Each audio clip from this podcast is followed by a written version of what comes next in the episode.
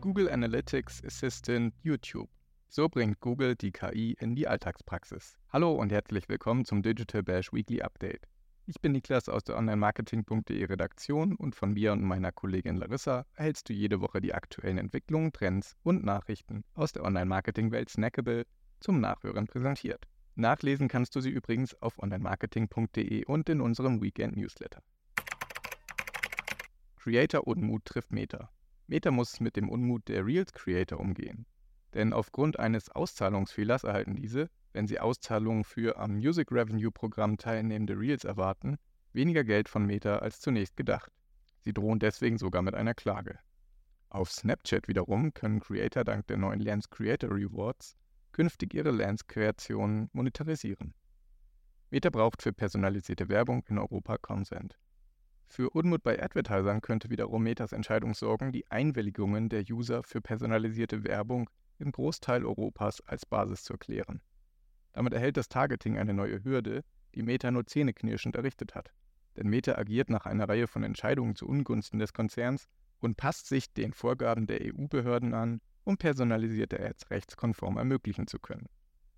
X verwandelt das Layout und die Plattformerfahrung.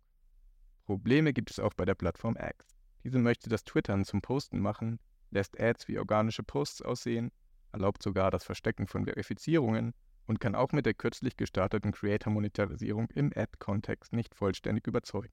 Vielleicht auch, weil viele Advertiser der Plattform den Rücken kehren, nicht zuletzt aufgrund der inzwischen hostilen Umgebung auf X. TikTok und Shorts mit userfreundlichen Updates. Zum Zurechtfinden für die Plattformumgebung auf TikTok liefert die Entertainment-App neue Filteroptionen, die die Suche nach neuen oder schon gesehenen Inhalten erleichtern. Unterdessen stellt YouTube gleich sechs neue Tools für Shorts bereit, unter anderem das Parallelformat Side-by-Side Collab und vertikales Livestreaming. Schon seit Monaten lesen wir viel darüber, wie künstliche Intelligenz den Alltag im Marketing und in der Medienlandschaft verändern wird und werden oft mit der Theorie konfrontiert. Google schafft jetzt klare Verhältnisse und liefert große Updates im Kontext der generativen KI. So wird der Google Assistant umfassend überholt. Er soll ähnlich wie ChatGPT und Google Bart auf Gen AI-Features zugreifen, von hochfunktionalen Large Language Models unterstützt werden und den Usern ein breites Spektrum an Aufgaben abnehmen können. Der Google Assistant könnte laut Axios mit den modernsten LLMs von Google unterstützt werden. Womöglich wird dabei Palm 2 im Fokus stehen. Gemini könnte jedoch folgen. Gemini ist ein multifunktionales Sprachmodell, das noch leistungsfähiger ist als Palm 2. Zunächst soll die Mobilversion des Assistant überarbeitet werden, sodass bald ein Supercharged Assistant bereitsteht. Auch das Suchen könnte sich mit Hilfe des Assistant verändern.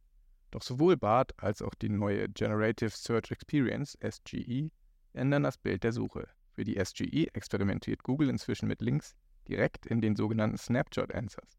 Die generativen KI-Features der SGE sollen eine Sucherfahrung ermöglichen, die weniger Aufwand erfordert und User schneller Zusammenhänge verstehen und Informationen finden lässt. Diesem Zweck dient auch die neue KI-Funktion auf YouTube.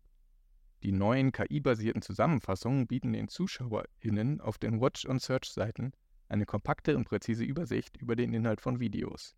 Sie sind allerdings nicht mit den Videobeschreibungen der Creator zu verwechseln.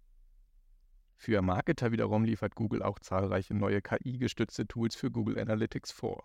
Und dieser Analysebereich hat spätestens seit Juli 2023 an Gewicht gewonnen. Für das Audience Management beispielsweise gibt es gleich drei neue Optionen. Eine davon stellt die Funktion für eine vorgeschlagene Zielgruppe namens Unnotified Users dar. Dabei handelt es sich um NutzerInnen, die nicht über eine Push-Nachricht erreicht werden. Außerdem können User auf die reibungslose Wiederverwendung von Web-Zielgruppen setzen, den Google Analytics for Audience Builder verwenden oder auf Optionen zum Performance Uplift und zur iOS-Kampagnenoptimierung zugreifen. Dafür eignet sich etwa der privatsphärezentrierte neue URL-Parameter namens gBraid oder die One-Device-Conversion-Messung auf Basis der Consent-Daten der User. Egal in welchem Bereich, KI und insbesondere generative KI nehmen zusehends auch in der Alltagspraxis von Marketern, Publishern und Co. Einfluss auf Arbeitsprozesse und Entscheidungen. Vor allem, wenn Big Player wie Google so zahlreich einfach zugängliche Lösungen anbieten. Wir dürfen gespannt sein, was andere Konzerne künftig bereitstellen werden, um Konkurrenzangebote zu liefern. Meta stellt Ende September bei der Connect sicherlich auch einige große AI-Updates vor. Das war dein Digital Bash Podcast Weekly Update für diese Woche. Wenn du spannende ExpertInnen-Einblicke im Live-Format aus den verschiedensten Online-Marketing-Bereichen erhalten möchtest, kannst du dich über unsere kommenden Digital Bash-Ausgaben informieren. Die Links zu den nächsten Events findest du in den Shownotes und auch auf digital-bash.de. Wenn du Anregungen und Feedback für uns hast, schreibe gerne eine Mail an redaktion.onlinemarketing.de oder besuche uns auf Instagram, LinkedIn, Facebook und X. Ich freue mich, wenn du nächste Woche wieder reinhörst. Bis dahin, stay safe, be kind.